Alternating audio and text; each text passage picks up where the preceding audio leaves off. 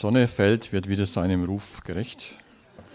Ja, ein wenig kalter Ostwind ist heute, aber der kommt von Kronach.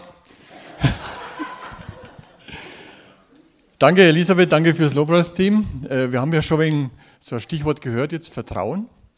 Vertrauen äh, zeigt sich ja dann, wenn das passiert, was wir auch gehört haben, Erschütterung.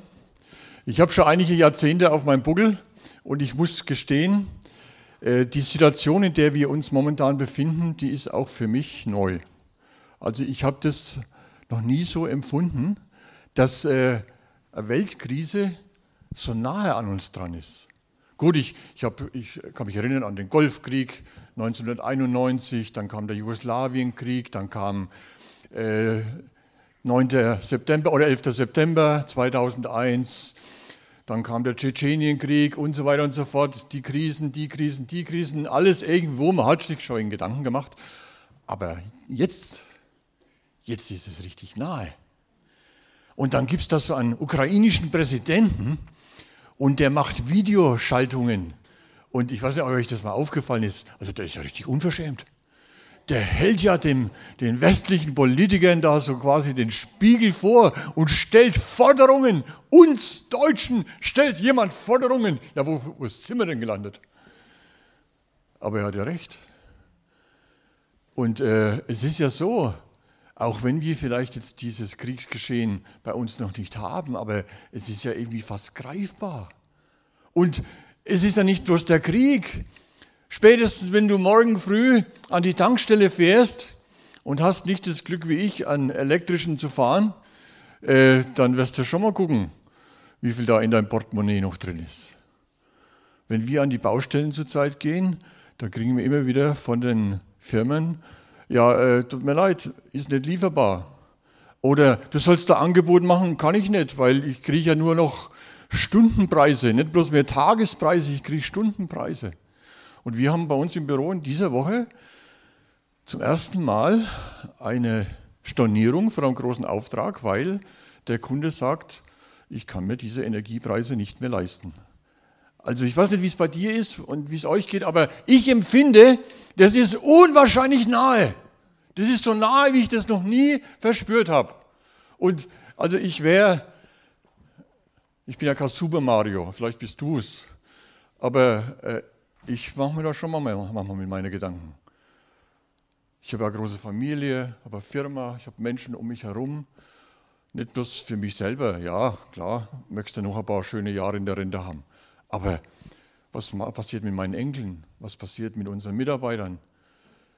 Was, was wird aus dieser Welt? Schießt dieser Verrückte irgendwann die Atomrakete ab oder wie auch immer? Also, äh, um es zusammenzufassen, was zurzeit wirklich gefragt ist, ist Vertrauen oder anders übersetzt Glaube. Und ganz ehrlich, aber ich so knackiges Wunder wäre auch nicht schlecht, oder? Aber so, aber so richtig knackige Wunder so dazu, die werden schon, die würden uns doch ganz gut tun. Und äh, das ist mein Thema heute. Ich will mal über Wunder und Glauben sprechen. Und ganz bewusst setze ich erst Wunder und dann den Glauben, weil ich äh, möchte euch was, was äh, zeigen, was geben. Wenn es um Wunder und Glauben geht, dann gibt es nur einen, der das zum Spezialgebiet hat und das ist unser Gott. Oder? Es ist seine Kernkompetenz, sagt man heute. Also wenn unser Gott von irgendetwas was versteht, dann ist es Wunder und Glaube. Und deswegen möchte ich euch beglückwünschen, ihr seid heute genau an der richtigen Stelle, nicht weil ich jetzt predigen tue, aber ihr seid unter dem Wort Gottes und das ist das Beste, was euch heute früh passieren konnte. Glaube und äh, Wunder und Glaube. Und ich lese uns mal eine Bibelstelle zum Einstieg aus dem Johannesevangelium Kapitel 4, Vers 46. Er kam nun wieder nach Kana in Galiläa, wo er das Wasser zu Wein gemacht hatte. Und es war ein königlicher Beamter, dessen Sohn lag krank zu Kapernaum. Als dieser hörte, dass Jesus aus Judäa nach Galiläa gekommen sei, ging er zu ihm hin und bat ihn, er möchte hinabkommen und seinen Sohn gesund machen, denn er lag im Sterben. Da sprach Jesus zu ihm, wenn ihr nicht Zeichen und Wunder seht, so glaubt ihr nicht. Der königliche Beamte spricht zu ihm, Herr, komm hinab, ehe mein Kind stirbt. Jesus spricht zu ihm, gehe hin, dein Sohn lebt. Der Mensch glaubte dem Wort, das Jesus zu ihm sprach und ging hin. Als er aber noch unterwegs war, kamen ihm seine Knechte entgegen und verkündeten ihm, dein Sohn lebt. Nun erkundigte er sich bei ihnen nach der Stunde, in welcher es mit ihm besser geworden sei, und sie sprachen zu ihm, gestern um die siebte Stunde verließ ihn das Fieber. Da erkannte der Vater, dass es eben in der Stunde gestehen war, in welcher Jesus zu ihm gesagt hatte, dein Sohn lebt. Und er glaubte samt seinem ganzen Hause. Dies ist das zweite Zeichen, welches Jesus wiederum tat, als er aus äh, Judäa nach Galiläa kam. Ganz nebenbei für Bibelkenner, das ist das zweite der acht Zeichen, die Johannes verwendet, um in seinen Lesern den Glauben an die wahre Identität Jesu zu, wirken, äh, zu wecken. Also erstmal, wenn ich diese Bibelstelle lese, dann muss ich sagen, das hört sich richtig gut an, oder? Geht euch wahrscheinlich auch so. Also äh, erinnert ein bisschen so an diese Matthäus- und Lukas-Geschichten mit dem römischen Hauptmann, der da auch praktisch Jesus bittet um Heilung seines Knechts und auf das Wort hin geht er heim und die Knechte kommen ihm entgegen und sagen, er ist gesund geworden. Äh, und dann, wow, ein königlicher Beamter vertraut sich Jesus an. Also auf Deutsch gesagt, einer von der neuen Bundesregierung. Ein Grüner vielleicht oder ein Roter oder ein Gelber. Ja? So wie der, der Gazprom Gerd, kennt ihr nicht den Gazprom Gerd? Gerhard Schröder. Ja, der glaubt, wow. Also ein königlicher Beamter vertraut sich Jesus an. Und dann, was mir ganz besonders gefällt, ein Mann macht sich auf den Weg. Üblicherweise machen sich ja immer nur die Frauen auf den Weg unter die Mütter. Ich war mit meiner Frau die Woche im Thermalbad in Bad Staffelstein. Ich beobachte Menschen. 95 Prozent aller Ehepaare läuft der Mann hinter der Frau her. Das ist der Untergang des Abendlandes. Entschuldigung. Also nicht, dass er mich jetzt als Feministen hinstellt. Aber wo soll denn das hinführen? Wo soll das hinführen? Also hier endlich mal ein Mann. Ein Mann macht sich auf den Weg, nimmt, übernimmt Verantwortung. Und äh, es ist, äh, wie nennt sich das? Also anstrengender Weg. 25 Kilometer ungefähr von Kanaan runter nach Kapernaum.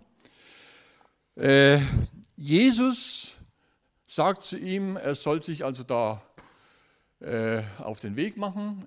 Er kriegt nichts mit. Also kein Zeichen irgendwie. Ne? Wir lesen ja manchmal in der Apostelgeschichte, da hat es zumindest mal Schweißtuch gegeben. Also da hat dann der, der Paulus Schweißtücher und die hat man dann verteilt und wenn man bloß das Schweißtuch in die Hand genommen hat, ist er gesund geworden.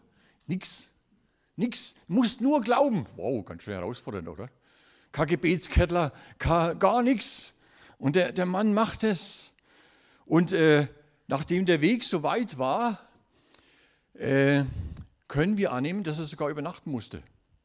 Um 13 Uhr, also um der siebten Stunde, ist das Wunder geschehen. 25 Kilometer kannst du da ausrechnen. Um 6 Uhr geht die Sonne unter. Also ich glaube nicht, dass der das geschafft hat, sondern der musste wahrscheinlich übernachten, um dann am nächsten Tag weiterzugehen. Also der Mann hat wirklich was auf sich genommen und dann kommt das Allerbeste. Das ganze Haus bekehrt sich. Ich weiß nicht, wann das, wann das bei dir das letzte Mal passiert ist, bei euch in der Gemeinde. Das ganze Haus bekehrt sich, ganzer Hauskreis. Sensationell. Und wahrscheinlich hat dieser königliche Beamte auch überall erzählt, was da passiert ist, weil sonst stimmt es ja nicht in der Bibel.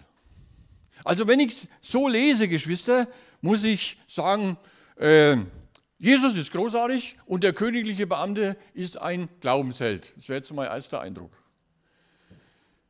Aber da steckt was anderes noch dahinter.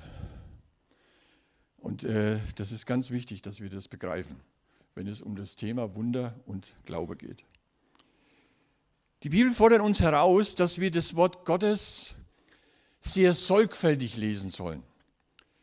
Wir sollen es äh, regelrecht kauen. Und das heißt mal in der Apostelgeschichte 17, jene von Beröa, aber waren edler als die aus Thessalonich. Sie nahmen das Wort auf ganz willig und forschten täglich in der Schrift, ob sich also verhielte. Also du sollst, wenn ich das, was ich dir heute predige, sollst du praktisch zu Hause nachlesen, ob das stimmt. Ich habe vor Jahren mal bei euch hier gepredigt. Da ging es um den Kämmerer aus Äthiopien. Und da habe ich ein bisschen gelesen, wo der herkam, von äh, dieser Insel Elephantine mitten im Nil und so weiter und so fort. Und dann kam euer lieber Richard Lieb nach dem Gottesdienst auf mich zu und hat gesagt, ich habe es gegoogelt, stimmt, was du gesagt hast. War erst einmal geschockt, ne? Dachte, äh, aber so soll es sein. Also wir sollen das prüfen. Wir sollen prüfen, ob das stimmt, was derjenige da sagt. Also wenn wir diese Bibelstelle sorgfältig beachten wollen, sollen, dann ist es in der Regel gut, mal vorher zu lesen, was da passiert ist. Und vorher, Geschwister, ist diese Geschichte mit der Frau am Jakobsbrunnen. Da kommt Jesus nach Samaria. Samaria und äh, Juden, die haben sich, äh, also geliebt, die, die haben sich gehasst. Für die Juden waren die Samariter ein verhasstes Volk. Das waren Abtrünnige, die hatten mit dem Glauben nichts am Hut, das waren äh, Abgefallene. Also ein Jude hätte niemals freiwillig seinen Fuß nach Samaria gesetzt. Ich weiß nicht, ob es das bei uns auch gibt. Wir mit den Österreichern haben wir ein bisschen so unsere Probleme, aber so schlimm, glaube ich, ist es nicht. Ja. Also, Jesus macht einen Umweg, geht nach Samaria und trifft an dem Jakobsbrunnen so eine Frau vom Kaliber äh, Gazprom Gerd. Die war nämlich auch vorher fünfmal verheiratet.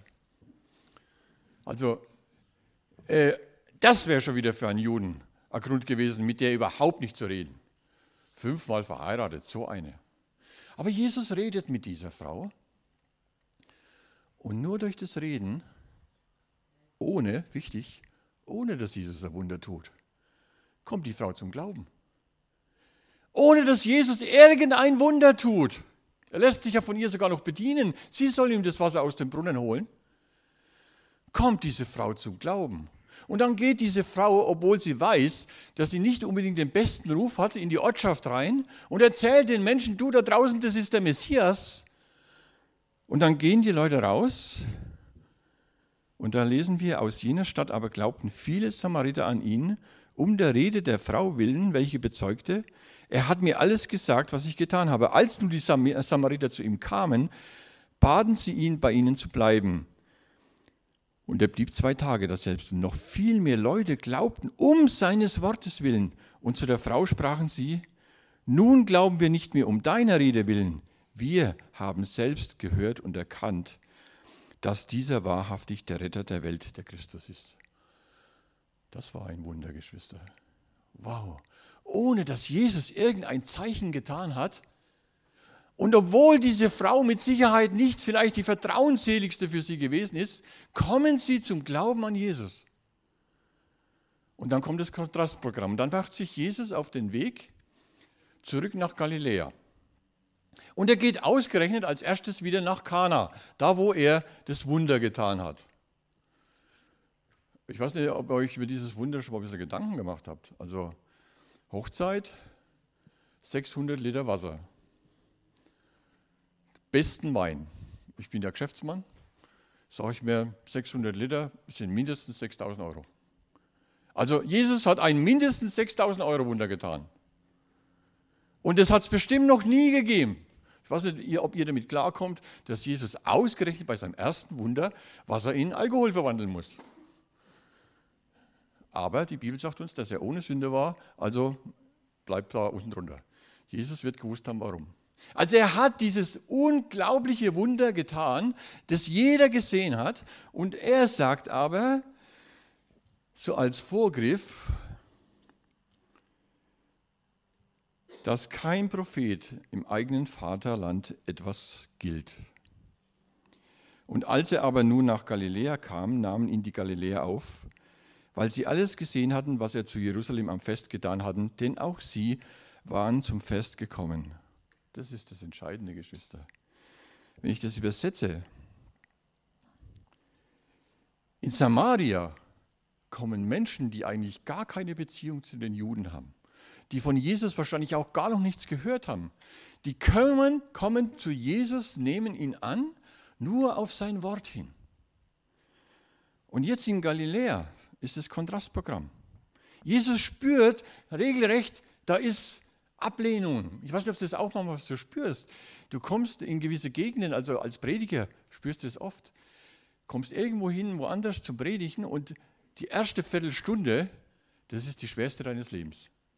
Du denkst, du predigst gegen Beton, auch wenn ich jetzt vom Bauwesen her komme, aber das ist immer wieder schwer. Ja? Und manchmal hast du Gemeinden, da, da läuft es von der ersten Minute an. Also Jesus spürt schon allein, als er aus Samaria kommt, da ist Widerstand. Richtig heftiger Widerstand. Und diese Leute, die sind nur gekommen, weil sie ein Wunder sehen wollen. Das ist ihr einziger Grund. Die waren auf dem Fest, auf dem Schabbatfest, äh, auf dem Passafest, Entschuldigung, auf dem Passafest in Jerusalem. Und da hat Jesus wohl auch Zeichen und Wunder getan. Und dann haben sie sich gesagt, was da drüben ist, das gibt es bei uns auch. Und deswegen kommen sie. Vordergründig nehmen sie ihn freudig auf, aber in Wirklichkeit wollen sie Zeichen und Wunder sehen. Wie ist es denn bei uns? Was erwarten wir, wenn wir in den Gottesdienst gehen? Ja, erwarten wir, dass da heute was unwahrscheinlich passieren muss? Dann sind wir wahrscheinlich so, wie mal jemand gesagt hat, die Christenheit will bespaßt werden. Die Christenheit will bespaßt werden. Wir wollen eine Show sehen. Dafür wird sich Jesus nicht hergeben. Jesus ist gekommen, damit die Menschen ihn annehmen. Wir können davon ausgehen, das habe ich in dieser Auslegung mal gelesen, dass Jesus das, was er gesagt hat, fast ein bisschen ironisch gesagt hat, dass die ihn aufnahmen. Äh, so quasi, ja, ich weiß schon, warum die das gemacht haben. Sein Ziel war gewesen von dem Wunder, dass sie äh, den Messias erkennen, aber das haben sie nicht gemacht. Und jetzt kommt dieser Mann zu ihm. Und wenn du die, den Text mal genau liest, dann kann man aus diesem Text heraussehen, dass dieser Beamte Jesus wahrscheinlich mehrfach gebeten hat. Also er hat ihn immer wieder gefragt, immer wieder, bis Jesus dann irgendwann gesagt hat, okay, ich mag's. War also auch nicht unbedingt Glaube dahinter. Wenn ihr nicht Zeichen und Wunder seht, sagt Jesus, und er richtet sie an alle Galiläer, richtet er dieses Wort. Jesus spricht etwas an, was ein zentraler Punkt ist. Wenn ihr nicht Zeichen und Wunder seht. Was tun wir, Geschwister, in dieser Zeit, wenn wir keine Zeichen und Wunder sehen? Wenn nur unser Glaube gefordert ist. Wenn vielleicht das nächste Mal der Strom ausfällt und ihr könnt gar keinen Lobpreis so in der Form machen. Gut, mit Gitarre wird schon irgendwie gehen. Wenn das nicht aufgenommen werden kann, dass du es dir zu Hause nochmal anguckst. Von was für Äußerlichkeiten sind wir abhängig? Jesus spricht genau das an. Gut, dass er dann zu dem Mann mitgeht und diesen Sohn, oder dass dieser, dieser Sohn heil wird, so muss ich sagen. Das ist die Gnade Gottes. Auf die dürfen wir zählen. Jesus sieht den Buben. Er sagt sich, ach wisst ihr, euch Erwachsene, ihr seid ja sowieso ein bisschen ein Betonköpf. Aber der Bub kann nichts dafür. Ich mache das wegen dem Buben. Ich mache es nicht wegen dem Beamten. Ich mache es nicht wegen der Eltern oder dem Kirchenchor oder wie auch immer. Jesus zeigt seine Gnade. Darauf dürfen wir immer hoffen. Aber es ist nicht seine eigene, eigentliche Intention. Wenn wir unsere jetzige Situation zu betrachten, Geschwister, Corona ist noch nicht einmal so vorbei. Jetzt kommt Russland, Ukraine, die Lieferschwierigkeiten. Aldi erhöht die Preise um teilweise 40 Prozent. Wer weiß, ob es da Brot gibt. Ach, ich brauche dir ja gar nicht, gar nicht alles zu sagen. Was erwarten wir? Erwarten wir jetzt nur Zeichen und Wunder? Ist Jesus nur unser Versicherungsschein? Ja, wie wenn du da eine Lebensversicherung abgeschlossen hast oder Brandversicherung, die, dieser Versicherungsschein, der ist Tage, Wochen, Monate, liegt er bei dir in deinen Akten drin. Erst wenn es dann richtig dramatisch wird, dann suchst du da raus. So nach dem Motto hier, ich bin versichert. Ist das Jesus? Ist er unser Versicherungsschein, den wir irgendwo halt einmal abgeheftet haben, so praktisch für Notfall, wenn gar nichts anderes mehr geht, dann rufen wir zu ihm? Oder ist Jesus dein persönlicher Erlöser. Die Welt braucht Erlösung. Und wenn es Erlösung braucht, braucht es einen Erlöser, weil der Erlöser die Lösung hat. Die Frage ist wichtig. Ist Jesus mein persönlicher Erlöser? Nicht bloß, weil der da in der Bibel steht. Ich möchte dir mal was zu, zu bedenken geben, was das Thema Wunder betrifft. Jesus hat immer wieder Menschen geheilt. Und er hat Menschen am Schabbat geheilt. Und es war ja oft für die Schriftgelehrten und Pharisäer ein No-Go. Was am Sonntag im Gottesdienst heilt der einen Menschen? Das kann doch wohl nicht sein. Wie gibt's denn sowas? Und anstelle von Dankbarkeit erntet Jesus Kritik. Er wird sogar verfolgt. Kannst du dir das erklären? Eigentlich nicht, oder? Da ist ein Mensch, der leidet. Das waren ja Leute, wenn er da beschrieben, die sind 38 Jahre krank. Und endlich, nach 38 Jahren gekrümmten Laufens und wer weiß was für Schmerzen, ist da einer, der ist barmherzig und sie werden geheilt. Das können wir uns doch nicht erklären, dass am Sonntag im Gottesdienst einer vorgeht und sagt, jetzt hör mal auf da mit deiner Heilerei. Schluss hier, gibt es bei uns nicht. Gehst woanders hin. Ist eigentlich für uns unvorstellbar, oder? Ich persönlich glaube, Geschwister, dass da ein Faktor mit reinspringt, den wir vielleicht gar nicht so auf dem Schirm haben. Das ist der Neid. Vielleicht war da ein Synagogenvorsteher. Da ist das Kind des Nachbarn geheilt worden, aber das eigene Kind nicht. Da ist die, die Frau des ja, Verwandten geheilt worden. Die eigene Frau, die leidet nach wie vor unter Blutfluss oder wer weiß was.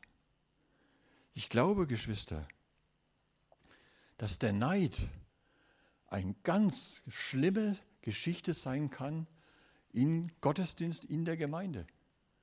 Gerade was das Thema Wunder betrifft. Meine Mama, die hat im Krieg ihren Mann verloren. Und als ich größer geworden bin, hat sie mir das mal so erzählt, wie das für sie war, als sie dann nach Hause kam. Und dann kam die, der Ehemann von ihrer Nachbarin wieder aus dem Krieg zurück. Und der Ehemann von ihrer Freundin kam. Und der kam und der kam, aber ihrer nicht mehr. Ihr Mann war gefallen. Jahre später hat sie dann meinen jetzigen oder meinen Vater dann kennengelernt, hat nochmal geheiratet. Für die, äh, für meine Mutter, Geschwister, war das Wunder, das andere erleben durften, ein Riesenproblem. Mal ehrlich, wie würden das du damit umgehen, wenn am anderen was Gutes getan wird? Ihr macht dann Lobpreisgottesdienst, dann Gebetsabend, ein Heilungsgottesdienst, wie man so sagt. Also es wird für Kranke gebetet. Und einer wird, krank, er wird gesund, aber du nicht. Nicht einfach, oder? Was tun wir? Was tun wir dann? Wie reagieren wir? Es hilft doch nur die Gewissheit, wenn ich das Beispiel von meiner Mama nehme, dass ihr Mann an einem besseren Ort ist.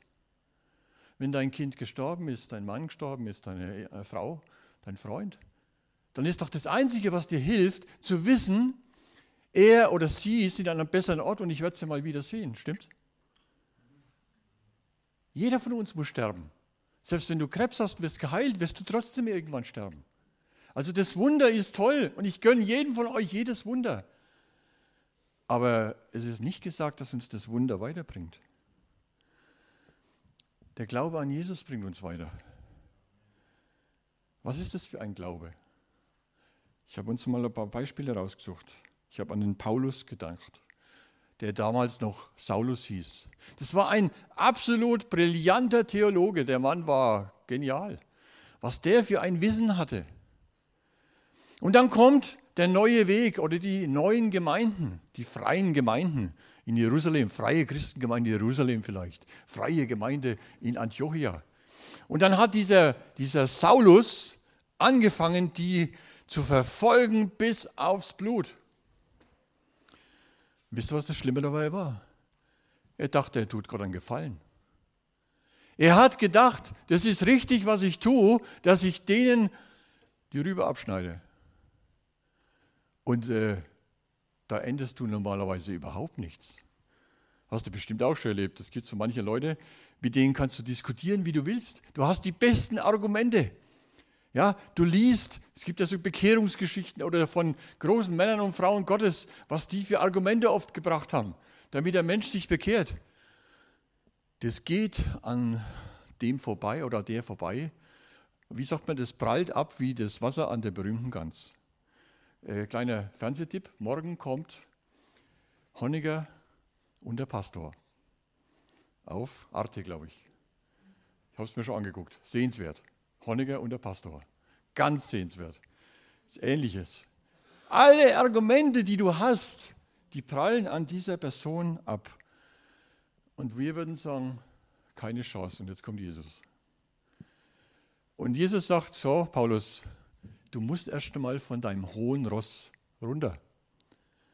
Er schmeißt ihn vom Pferd. Er sieht ein gleißendes Licht, er hört eine Stimme.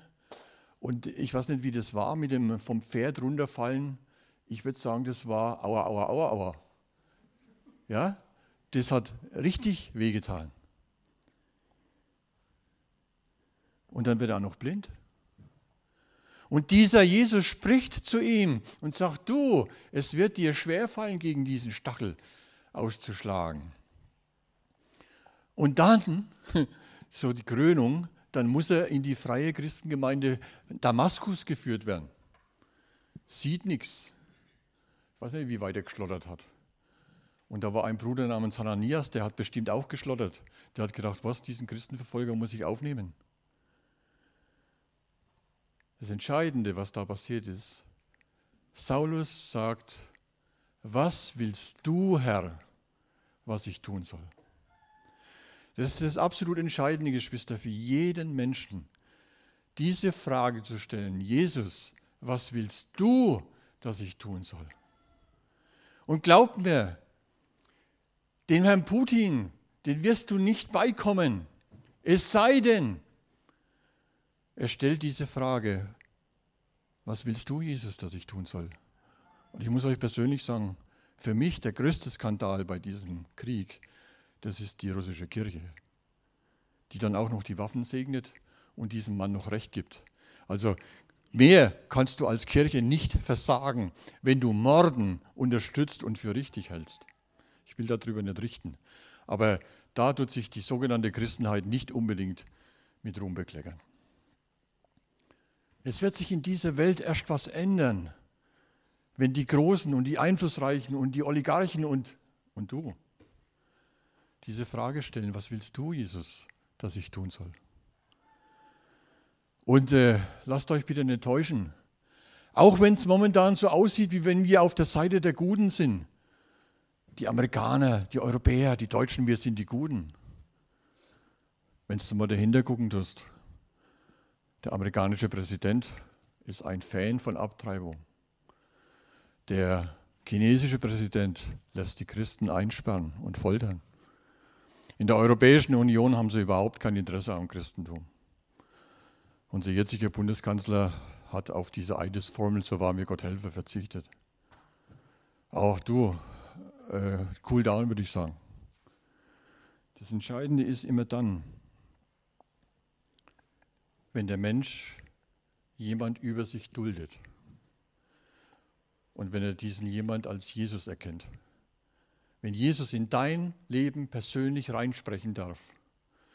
Sonst, entschuldige, wenn ich dir zu nahe drehe, sonst kann aus dir und mir genauso ein Putin werden.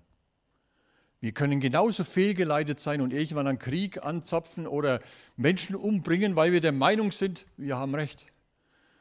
Das Entscheidende ist immer zu fragen, Jesus, was willst denn du? Und anzuerkennen, da ist jemand über mir, es ist ein Herr über mir. Wow, ganz schön heftig. Petrus, ich weiß nicht, ob wir den Mann so anerkannt hätten, was der alles für Blödsinn gemacht hat, für Quatsch.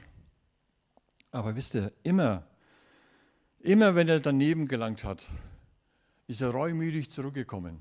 Er hat Jesus verleugnet, aber er hat es nicht ausgehalten. Er war nicht wie ein Judas, der sich dann den Strick genommen hat er konnte es nicht aushalten. Er hat das Weinen angefangen, bitterlich. Er musste zurück zu Jesus. Was nicht, wo du stehst. Das ist das Beste, was du tun kannst, wenn du dich verrannt hast. Geh zurück zu Jesus. Sag, Herr, ich habe es versaut. Bitte, hilf mir. Es gab eine radikale Bekehrung. Und mal ganz ehrlich, mir fehlt es in der letzten Zeit ein bisschen. Ich weiß, äh, als wir Gemeinde so gegründet haben, wenn es dann Bekehrung gegeben hat, da hat man die, die ganzen Schallplatten rausgeschmissen. Ja, die ganzen Heavy Metal und sonstigen Teufelsanbeter, dass die in die Schallplatten weggeschmissen waren. Von Drogen, von Alkohol und so weiter gar nicht zu reden. Das war selbstverständlich. Da war es klar, dass du dir gewisse Sendungen gar nicht mehr angeguckt hast. Wie weit darf eine Bekehrung bei uns gehen, Geschwister?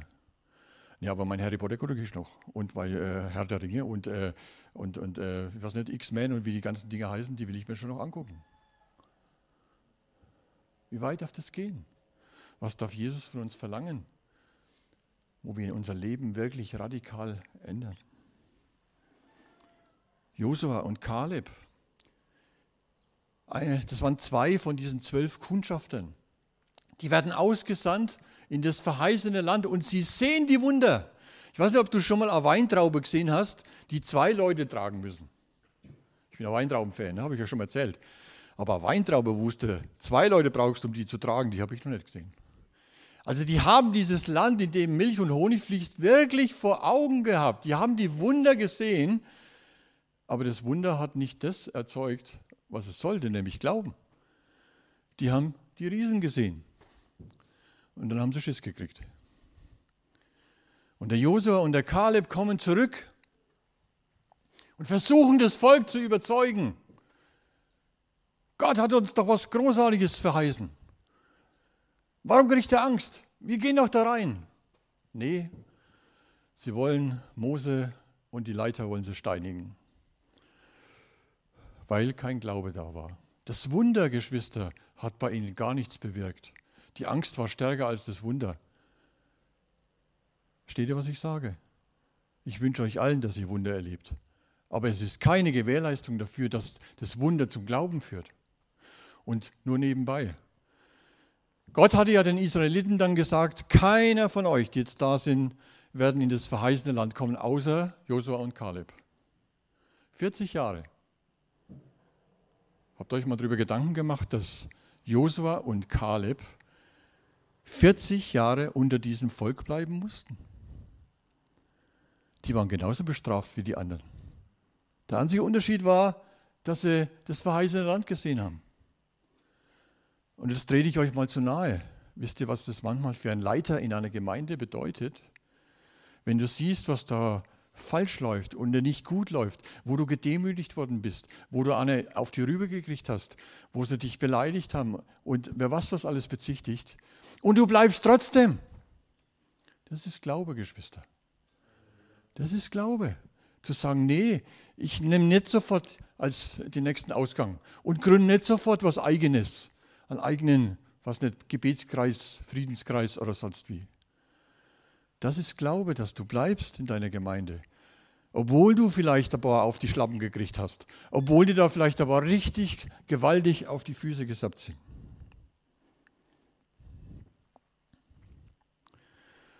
Ich komme langsam zum Schluss. Wie gehen wir um, wenn es das Leben wirklich mit uns nicht gut meint? obwohl wir doch Gläubige sind. Wo wir doch denken, also Jesus, du weißt, wie lange ich jetzt schon hier in der Gemeinde bin. Ich habe jetzt da mal meine Daten da hergelegt. Schau mal, jetzt, ich habe da auch aufgeschrieben, wie oft ich in der Gebetsstunde gewesen bin und so weiter. Und beim Lobpreis bin ich einer, der am lautesten singt. Musst du, Jesus musst du anerkennen, ja. Und äh, es passiert aber doch nicht so, wie du dir das gedacht hast. So wie ich euch das erzählt habe von meiner Mama dass eben ihr Mann nicht zurückkam. Wie gehen wir damit um? Es gibt äh, eine tolle Geschichte, die ich vor einiger Zeit gelesen habe. Ihr kennt Wilhelm Busch, nicht den Dichter, sondern den Pastor. Und der Wilhelm Busch schreibt in einem seiner Bücher, der hat, glaube ich, in Essen gelebt, im Ruhrgebiet. Und kurz vor Kriegsende, ein paar Tage war bloß noch Krieg, ist eine Bombe auf sein Pfarrhaus gefallen. Und es war sein größtes Gebetsanliegen über den ganzen den ganzen Krieg, hat er gesagt, Herr, bitte, in dem Pfarrhaus, da sind Menschen, die werden hier betreut und die sind unten in den Kellern und verstecken sich hier und so weiter und so fort. Äh, bitte, also halt deine Hand über dieses Pfarrhaus. Das ist doch verständlich, oder? Und dann, kurz bevor der Krieg aus ist, fällt eine Bombe auf dieses Pfarrhaus und macht das Ding kaputt. Und dann beschreibt er, wie sauer er gewesen ist. Wie wütend er da war. Warst du auch schon mal? Warst du auch schon mal richtig wütend auf Gott? Lässt hoffen, ja. Also wir müssen auch das mal mitmachen. Gott hält es aus. Aber du musst es mal mitmachen, dass du mal richtig, richtig sauer wirst, dass du sagst, wie kannst du sowas machen? Ausgerechnet mir. Aber er hat richtig reagiert. Er hat seine Bibel genommen. Und äh, die Älteren von uns kennen das ja. Ne? Und dann tust du einfach in der Bibel einmal so blättern. Also so nach dem Motto, und da drauf. Und was, was, äh, was du da antippen? Äh, den Propheten Amos. Den, der ja ganz oft gelesen wird. Ne? Ich weiß nicht, wann du das letzte Mal Amos gelesen hast. Amos, Kapitel 3, Vers 6. Und da steht, halte ich fest, bläst man etwa die Posaune in einer Stadt und das Volk entsetzt sich nicht? Ist etwa ein Unglück in der Stadt, das der Herr nicht tut? Hast du die Bibelstelle schon mal gelesen? Also mich fordert meine Dialogie daraus. Ist etwa ein Unglück in der Stadt, das der Herr nicht tut? Ehrlich, da musste kauen. Jetzt hätte ich gedacht, naja, das hat jetzt dem Pastor Wilhelm Busch den Rest gegeben. Für ihn war es der Schlüssel, wo er gesagt hat, okay Herr, also du hast es jetzt zugelassen, du darfst es. Jesus, du darfst es, aber nur du. Ein anderer nicht. Du darfst es und das möchte ich dir mitgeben. Wenn eine Situation in deinem Leben ist, wo du nicht klarkommst, wo du Gott Vorwürfe machst, wo du sauer bist und wütend und schreien anfängst und tobst und wer weiß was, dann sag gut Gott, du darfst es.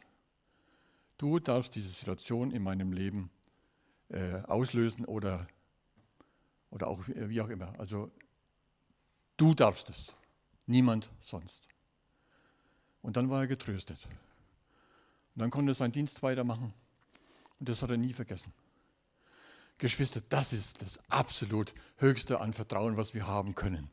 Wenn unser Vertrauen praktisch optisch total beschädigt ist und wir denken, äh, Gott gibt es auch nicht mehr. Selbst der verlässt mich. Aber auf alles habe ich gehofft und der ist jetzt auch noch fort. Zu sagen, Gott, okay, das muss an dir vorbei, du darfst es. Und weil du es darfst, halte ich trotzdem fest an dir. Ich komme zum Schluss. Ihr kennt den Missionsbefehl. Ich mag dieses Wort ehrlich gesagt gar nicht. Das ist ein typisch deutsches Wort. Alles, was schön ist im Reich Gottes, das muss man in Deutschland irgendwie als Befehl bezeichnen. Komisch. Äh, ich würde es mal die Missionsmotivation vielleicht nennen. Markus 16, Vers 15. Und er sprach zu ihnen, geht hin in alle Welt und predigt das Evangelium aller Kreatur. Wer da glaubt und getauft wird, der wird selig werden, wer aber nicht glaubt, der wird verloren gehen. Die Zeichen aber, die folgen werden denen, die da glauben, sind diese. In meinem Namen werden sie böse Geister austreiben, in neuen Zungen reden, Schlangen mit den Händen hochheben, und wenn sie etwas Tödliches trinken, wird es ihnen nicht schaden. Auf Kranke werden sie die Hände legen, so wird es besser mit ihnen werden. Nachdem der Herr Jesus mit ihnen geredet hatte, wurde er aufgehoben gen Himmel und setzte sich zur Rechten Gottes. Sie aber zogen aus und predigten an allen Orten. Und der Herr wirkte mit ihnen und bekräftigte das Wort durch die nachfolgenden Zeichen. Das ist ganz entscheidend, Geschwister. Nicht das Wunder ist zuerst und dann kommt der Glaube. Der Glaube ist zuerst. Das Wunder ist die Folge unseres Glaubens, steht hier ganz klar. Dies sind die Zeichen, die denen folgen, die da glauben. Das müssen wir uns erst mal wieder verinnerlichen. Wir können es uns nicht verdienen. Aber es ist eine Folge unseres Glaubens, dass solche Dinge passieren. Und ehrlich, das ist verkümmert bei uns. Das ist in unseren Gemeinden verkümmert, das ist bei uns verkümmert. Einfach hinzugehen an Menschen, die Hände aufzulegen oder wie es du manchmal aus Berichten gehört hast, Nordkorea, wo so Menschen gezwungen haben, Gift zu trinken und es hat ihnen nicht geschadet. Sie haben sich praktisch da draufgestellt auf diese Verheißung. Nimm das mit. Das Wunder ist Folge unseres Glaubens. Es kann Glauben erzeugen, ja, aber es ist die Folge unseres Glaubens. Und wenn da Gemeinde ist, wenn da Bruder, Schwester ist, mit einem richtig starken, kräftigen Glauben, dann kannst du die Wunder praktisch gar nicht mehr zurückhalten. So möchte ich euch ermutigen heute Morgen, euer ganzes Vertrauen auf Jesus zu setzen. Ich möchte einen Aufruf machen, vielleicht kann das Lobpreisteam schon mal langsam nach vorn kommen. Elisabeth kommt auch mit dazu. Ist da jemand, der sagt, ja, ich, äh, so mein Leben mit Jesus, ja, aber äh, was du da heute so sagst, also, dass der, der Herr sein muss in meinem Leben, dass er äh, bestimmen darf, dass ich ihn fragen muss, was willst du, Herr? Das habe ich bis jetzt so noch nicht verinnerlichen können. Vielleicht sind deine Probleme deswegen, weil du es noch nicht gemacht hast, vielleicht. Ist da jemand da, der sagt, ich habe diesen Jesus noch nicht so kennengelernt, wie ihn die Schrift beschreibt? Möchte ich um dein Handzeichen bitten. Ist jemand da, der sagt, dennoch brauche ich ja Wunder. Gott, ich vertraue dir von ganzem Herzen. Ich brauche ein Wunder und ich strecke mich aus, dass du meinen Glauben so stärkst, dass ich diese Gabe bekomme, Zeichen und Wunder für dich zu tun. Ist da jemand da, der sagt, ich habe es vielleicht verkümmern lassen, aber ich will es wieder ganz neu machen? Gib ein Handzeichen. Halleluja. Danke. Danke, Jesus. Wenn ihr wollt, kommt nach vorne. Soll das Gebetsteam dazu kommen. Es ist einfach Gott, ob an deinem Platz oder da vorne, eine Antwort gibst. Jesus liebt dich.